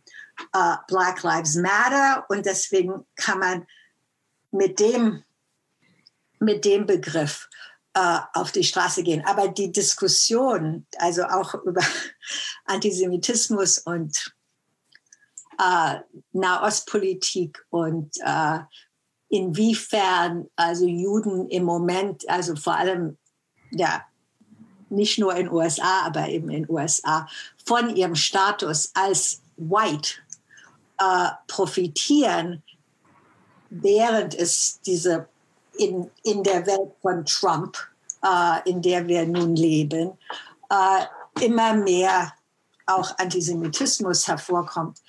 Das ist alles Teil einer sehr komplizierten Bewegung, wo man jetzt eben sieht, dass also gerade, äh, das hat auch seine zwei Seiten, dass gerade äh, also Jews of Color äh, herausgefordert sind, äh, sich da besonders zu äußern, was immer wieder selbst diese Herausforderung bringt seine eigenen äh, Fragen von, know, wer ist eigentlich verantwortlich? Und deswegen fand ich ganz wichtig, ich, äh, am Anfang, ich glaube, ich glaube, Whitney, du hast es gesagt, äh, das, ist, das war schon in der Civil Rights Movement so, dass es eben einerseits so eine Diskussion gibt, äh, wo man gegenseitig, also miteinander diskutiert und dass es auch also die Förderung gibt, Raum zu schaffen, wo ja Weiße oder auch Juden unter sich diskutieren und dann kommt man eben wieder zurück auf diese Frage, dass Juden selber eben eine sehr gemischte Gruppe sind. So, it's, Super. It's complicated. Jo, darf ich auch kurz was ähm, zu dem Facebook-Kommentar nochmal ähm, sagen. Und zwar, ähm, also nochmal zu diesem Begriff, ne, White Supremacy. Ähm, wenn man den jetzt übersetzt äh, mit äh, weiße Vorherrschaft, also White Supremacy bedeutet ja nicht, dass sich eine Gruppe von weißen Menschen ähm, sich jetzt ausschließlich andere, äh, also nicht weißen Menschen bedient, ähm, um zum Beispiel jetzt in, in, in unserem kapitalistischen, kapitalistischen System irgendwie ähm, ähm voranzukommen. Ähm, das hat man ja, das hat man ja auch gesehen ähm, damals, dass ähm, oder während, während der Versklavung von, ähm, von schwarzen Menschen, dass auch das eine Zeit lang auch ähm, Menschen versklavt worden sind, die wir heute als weiß lesen würden, wie zum Beispiel die Iren. Also es schließt sich nicht aus. Und die Tat, also jetzt, ich weiß nicht, ob es so ist, ob jetzt US-AmerikanerInnen, weiße US-AmerikanerInnen, äh, äh, rumänische ArbeiterInnen äh, als weiß lesen würden. Aber äh, was ich sagen will, ist, der Begriff, der Begriff passt, denn ähm, denn es ist nicht aus, es muss nicht White Supremacy als Ideologie bedeutet nicht unbedingt äh, nur sich nur nicht weißer äh, nur nicht weiße Menschen auszubeuten. Mhm. Ähm, ähm, die Zeit rennt jetzt doch. Ich würde gerne aber noch, also ich würde äh, gerne noch äh, Whitney und äh, Rebecca euch beiden fallen noch mal äh, ganz unterschiedliche Fragen stellen, ähm, stellen wollen. Whitney, vielleicht ähm, zu dir erstmal wieder einen Schritt weg. Also es wird ja auch derzeit in, ähm, in Deutschland über, ähm, über den Begriff der Rasse im Grundgesetz äh, diskutiert. Und da frage ich dich als Juristin, ähm, gleichzeitig aber eben auch als Aktivistin. Ähm, äh, die Debatte ist sozusagen auch voller, äh, in voller Fahrt und morgen gibt es ja auch die aktuelle Stunde im, äh, im Bundestag. Ähm, und äh, Deutschland ist ja ein Land, das äh, sozusagen Veränderungen in Deutschland werden äh, optimalerweise vom, äh, von, der, von den Bürgerinnen und Bürgern herbeigeführt und durch Gesetze fixiert. Aber ähm, ist denn das Streichen des Wortes Rasse ähm, aus äh, deiner äh, doppelten Perspektive irgendetwas mehr als eine dieser solemn ähm, Gestures, über die wir vorhin gesprochen haben? Also verändert, ähm, führt das zu einer Veränderung ähm, oder ist das jetzt sozusagen eine Diskussion ähm, und das ist sozusagen eine Unterstellung in Frageform? Ist das eine Diskussion, die die wichtigen Themen, mit denen wir uns ähm, eigentlich auseinandersetzen sollten, wenn es um Rassismus geht, äh, vielleicht einfach verstellt? Ähm, ja, die Frage nach der Streichung des, äh, des Begriffs Rasse. Ähm, also Sprache ist wichtig. Sprache ist, ist, äh, ist wichtig und ich äh, glaube, dass ähm, es nicht nur irgendwie ein Gesture ist, äh, von den, von über das, über ähm, das wir gesprochen haben. Ähm, ich denke, die Streichung ist nicht zielführend. Ich glaube, da haben auch schon, ähm, ich glaube, in, den vergangenen äh, Wochen haben schon auch ganz viele sich äh, dazu geäußert in den Talkshows, dass es äh, unter anderem vielleicht zu einer Gesetzeslücke kommen, äh, kommen könnte, wenn man den Begriff komplett streicht. Äh, ich glaube, da gibt es äh, ganz viele gute Vorschläge, wie man diesen Begriff Rasse ersetzen kann, wie zum Beispiel ähm, Rasse durch ähm, ähm, rassistische Diskriminierung oder rassistische Zusammenhänge. Ähm, dann gibt es wieder die Konterseite, die sagt, in Ordnung, wie legen wir das dann aus? Sonst wird doch, das wird doch super kompliziert. Ja, wird es, aber wir, ähm, seit wann machen wir halt vor unbestimmten Rechtsbegriffen? Ja, das ist ja, das ist äh, die, unsere Kultur. Wir haben, äh, wir haben das Gesetz, wir haben das Recht und äh, die Gerichte legen das aus. Das ist so. So ist Sprache und so, ähm, ähm und so nähern wir uns Sprache. Äh, und ich glaube, es ist, ist sehr wichtig, wenn wir diese, diese Debatte führen. Denn ähm, das Grundgesetz oder unsere Verfassung ist ja auch die, die, die Basis oder sollte die Basis sein ne? unseres, unseres sozialen Lebens. Und was, das beobachtet man ja auch im, in, im Diskurs, im sozialen Diskurs, dass ganz oft Leute auch ähm, das Grundgesetz nehmen, um zu argumentieren. Ja? Ich erinnere an ähm, die, äh, die sogenannte äh, Kopftuchdebatte, wo es, wo es dann auf der einen Seite gesagt wurde, ne, Religionsfreiheit, äh, Artikel 4, ähm, und die anderen, ja, aber ne, irgendwie, was auch immer die da argumentiert haben. Ähm, also das Grundgesetz wird instrumentalisiert ja, im politischen und im gesellschaftlichen Diskurs. Also lohnt es sich darüber zu sprechen, ob wir den Rassebegriff streichen sollten ähm, und ersetzen sollten natürlich. Ich glaube, die, eine komplette Streichung ist nicht zu, äh, zielführend, denn ähm, es wird, glaube ich, schwierig sein, äh, die Erfahrungen für schwarzer Menschen oder, äh, ähm, oder People, People of Color unter äh, den anderen Merkmalen zu subsumieren.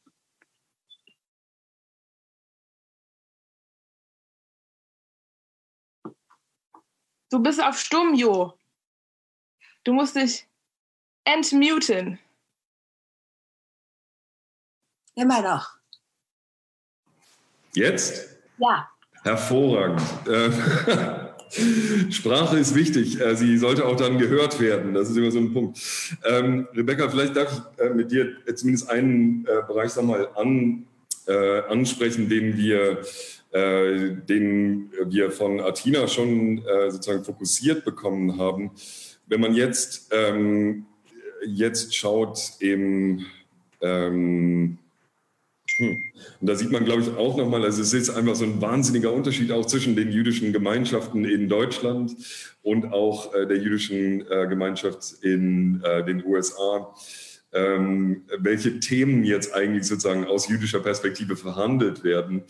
Ähm, aber äh, ein Thema, das immer wieder eine Rolle spielt, auch im, gerade im Zusammenhang mit ähm, Jews und Jewesses of Color, ist die Frage von, ähm, ist die Frage, die Atina auch schon angedeutet hatte, sozusagen äh, Jews of Color as bridges between two communities. Ja? So, also als sozusagen äh, Brücke zwischen äh, zwei verschiedenen Communities. Und ähm, ähm, das ist auch im Bereich dieser, der, auch bei der Frage der Inter, Intersektionalität ist irgendwann auch ein Punkt sozusagen, wo dieses, ähm, dieses as if natürlich nicht mehr funktioniert.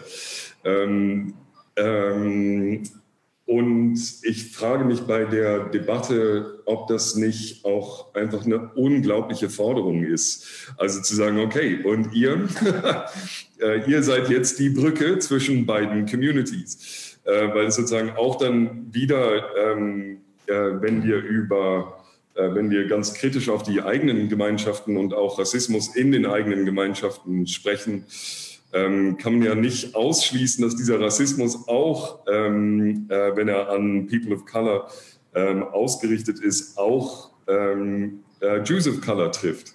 Und dann wird aber trotzdem gesagt, also naja, okay, aber lassen wir das mal beiseite. Ihr seid jetzt sozusagen die Brücke in, äh, zwischen beiden Welten. Ähm, mich würde da interessieren, sozusagen, also gerade auch aus, diesem, aus der künstlerischen Praxis, ähm, wo ihr ja ähm, sozusagen auch schaut, wie kann man eigentlich Intersektionalität auch künstlerisch und politisch ähm, fruchtbar machen. Ähm, wie mit solchen Forderungen eigentlich umgegangen, um, äh, umgegangen werden kann oder wie du dich in solchen Fragen ähm, als Künstlerin auch, ähm, auch positionieren würdest. Ja, äh, danke für die Frage. Ich finde, ähm, auch da muss man anknüpfen an äh, erstens das Thema Sprache, also auch was Sprache produziert und zweitens an das Thema der Intersektionalität, weil ich ähm, sozusagen denke, selbstverständlich ist es jetzt äh, ein Moment sozusagen, wo man äh, diese Forderung äh, ist irgendwie natürlich, dass sie kommt, ne? Also dass äh, äh, Jews of Color jetzt sozusagen die Brücke schlagen könnten zwischen zwei Communities. Aber das ist genau das, was ich meinte mit einem nicht strategischen Umgang mit essentialisierten Identitätskategorien. Weil natürlich gibt es eine besondere Erfahrung, ähm, aus der man schöpfen kann, aus der man verstehen kann, wie diese Systeme funktionieren, wo es Gemeinsamkeiten gibt, wo es Unterschiede gibt. Aber es ist ähm, eine Homogenisierung von einer komplexen Community. Ähm, und, äh, und auch da spielt, glaube ich, ähm, die Erfahrung äh, eine sehr große Rolle, weil äh, auch innerhalb der jüdischen Community, wie ich auch eingangs sagte, es ja immer eine Diversität gab, schwarz und weiß sozusagen ähm, auch immer innerhalb der Community Hierarchien geschaffen haben. Deswegen ähm, glaube ich, ist es gar nicht so ähm, äh, möglich, das in der Form zu homogenisieren, äh, weil ich auch denke, dass eben People of Color, die, die Teil der Jewish Community in Deutschland sind, haben ganz sicher eine komplett andere Erfahrung als schwarze Jüdinnen in den USA. Also das, sind, das hat auch sehr viel ähm, mit dem zu tun, was ich sagte über die, das Begreifen von diesen Diskriminierungsformen als historisch gewachsene. Ähm, und die sind natürlich bei jeder Person auch anders. Ähm, insofern ist es, glaube ich, gar nicht möglich, äh, da eine Fürsprecherschaft ähm, in der Form zu erfüllen. Ähm, ich glaube aber, ähm, um jetzt auch auf die andere Frage einzugehen, ähm, dass da drin ein Potenzial liegt, weil das ist ähnlich wie die Diversity-Frage, glaube ich. Also es gibt natürlich sozusagen macht es Sinn, die anzuhören, macht es Sinn, deren Erfahrung zu hören, weil man mehr versteht. Auch über die heiklen Punkte innerhalb der Communities, das glaube ich auf jeden Fall, weil es da eine besondere Sensibilität dafür geben wird, sicherlich. Ähm, aber die andere Frage wäre ja, ähm, inwieweit muss man das festschreiben, inwieweit macht das Sinn, das festzuschreiben? Und künstlerisch würde ich sagen, ist es ja eigentlich genau ähm, dieses Spezifische, also genau äh, dieser Bruch, äh, was ich auch meinte in diesem Anfangsstatement, äh, der kreativ werden lässt. Also weil man sozusagen auch über, Stra über Sprache nachdenken muss, weil äh, das ist jetzt auch eine Diskussion in Deutschland gewesen. Können wir überhaupt sagen Black Lives Matter oder müssten wir eigentlich sagen Ausländer Lives Matter? Weil die meisten, die in, von Rassismus betroffen sind, sind ja gar nicht schwarz in Deutschland, sondern People of Color. Also äh, das sind äh, riesengroße Diskussionen, aber da sieht man die Bedeutung von Sprache und die Macht, ähm, die die hat und auch sozusagen das Potenzial, dass äh, Black Lives Matter, was ja wirklich keine neue Bewegung ist, jetzt plötzlich Mainstream, Common Sense geworden ist. Und ich glaube, da muss man eher hingucken, was hat da funktioniert. Also in der Formierung sozusagen von einer Homogenisierung, natürlich auch von einer riesengroßen Gruppe schwarze Menschen. Ne? Also ähm, das ist ja auch intersektionalitätsmäßig ähm, äh, problematisiert worden von Kampagnen wie Say Her Name, dass vor allem schwarze Männer, also der Rassismus gegen schwarze Männer besonders viel Aufmerksamkeit findet, während äh, schwarze Frauen natürlich auch Rassismus erfahren. Also ich glaube, da sieht man die Schwierigkeit von Homogenisierung und die Notwendigkeit, das strategisch zu nutzen, wann man homogenisiert, um sich sozusagen um eine politische Handlungsmacht äh, zu erwirken. Ähm, und wann man es eigentlich sozusagen äh, nur für Distinktionsbeschreibungen innerhalb der Communities nutzt, was letztendlich, glaube ich, all diesen Kämpfen schadet. Okay. Entschuldigung, jetzt ist meine Stimme weg. Ähm, hm, das wird durch den Kaffeesatz auch nicht besser. Ähm, aber ich äh, sagte 1830, wir sind jetzt bei 1835 und natürlich könnten unsere, unsere Gespräche noch, ähm, noch sehr viel länger weitergehen und sollen auch weitergehen, denn eine Sache, die wir, pardon, äh, die wir ähm, ja auch als gemeinsame Erfahrung in unseren unterschiedlichen Bereichen haben, ob das bei ELIS ist oder auch bei Dialogperspektiven, ist ja, dass äh, die Gespräche weiter, äh, damit Gespräche weitergehen, auch dafür Räume geschaffen werden und auch geschaffen werden müssen. Ähm, ich würde an, äh, um Gespräche weiterzuführen, und ich würde mir natürlich wünschen, dass wir auch solche Räume, ähm, unsere Räume weiter nutzen und fruchtbar machen, um diese Gespräche weiterzuführen ähm, würde aber hier tatsächlich erst einmal einen Punkt setzen wollen. Es sei denn, eine von euch dreien sagt, auf gar keinen Fall, diesen einen Gedanken wollte ich auf jeden Fall noch mitteilen. Aber nur den einen. okay, dann ähm, danke ich euch dreien, liebe Whitney, liebe Rebecca, liebe Atina, ähm, für Inputs und natürlich das Gespräch und für die Diskussion, äh, liebe äh, ZuschauerInnen, ZuhörerInnen. Und wie immer, liebe Stipendiatinnen, ähm, ich danke euch und Ihnen, ähm, dass Sie und ihr dabei wart und auch für die Fragen. Es tut mir leid, wenn wir nicht alle Fragen jetzt ähm, haben mit einbringen können, aber ähm, das ist halt so in, in, diesem Gesprächsformat. Manchmal funktioniert das einfach so nicht. Ähm, beim was ganz wichtig ist in, in diesen Tagen, es wird äh, ganz viel ja äh, gesagt, wir äh, konzentrieren uns oft auf das, ähm, auch bei ELIS, ähm, naturgemäß ähm, auf, das, ähm, auf das Mitdenken, Mitreflektieren, äh, Zuhören, Zuschauen. Ähm, wir sollten es dabei nur natürlich nicht belassen, denn äh, Handeln ist stets äh, gefragt und die Frage der ähm, Möglichkeiten, die wir haben, unsere Gesellschaft zum Positiven zu verändern, ist eine Frage, die sich auch an unseren Handlungsmöglichkeiten, ähm, die sich an unsere Handlungsmöglichkeiten richtet und deren Beantwortung an unseren Handlungsräumen orientiert sein sollte. Ähm, ich kann immer nur äh, deshalb sagen, bitte sucht Möglichkeiten, miteinander zu handeln und einander zu unterstützen.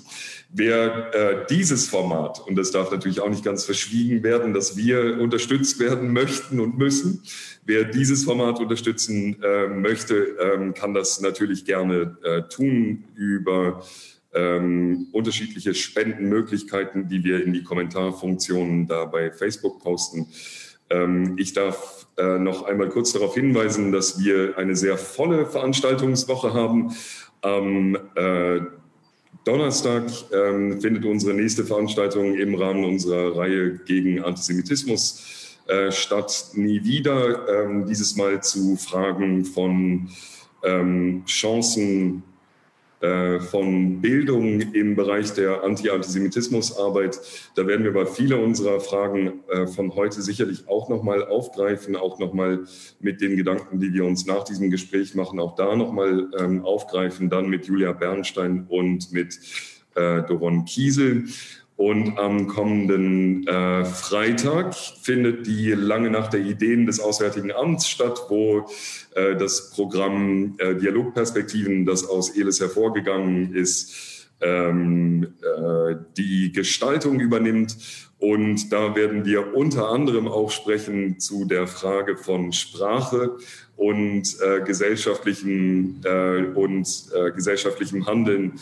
Dann mit äh, dem hier schon zitierten Max Czolek, mit äh, Kybra Gümüşay und mit äh, Claudia Roth, so sie es aus der aktuellen Stunde des Bundestags zu Rassismus ähm, pünktlich zu uns äh, rüberschafft. Wer sich über unsere Aktivitäten informieren möchte, ähm, der oder die kann das über unsere Kanäle tun, über äh, Facebook, über Instagram und natürlich auf unserer Website eles-studienberg.de. Ähm, ich darf mich noch einmal wie immer äh, beim gesamten ELIS-Team bedanken, ohne die ähm, hier überhaupt nichts möglich wäre und auch diese Veranstaltung nicht ähm, möglich gewesen wäre. Ganz besonderer äh, Dank gilt äh, Stefanie Hertle für die Vorbereitung. Und ich darf mich zuletzt also noch einmal bei euch dreien bedanken Liebe Rebecca, liebe Whitney, liebe Tina, vielen, vielen Dank, dass ihr euch die Zeit genommen habt. Danke für eure Gedanken und wir bleiben miteinander im Gespräch und im gemeinsamen Handeln.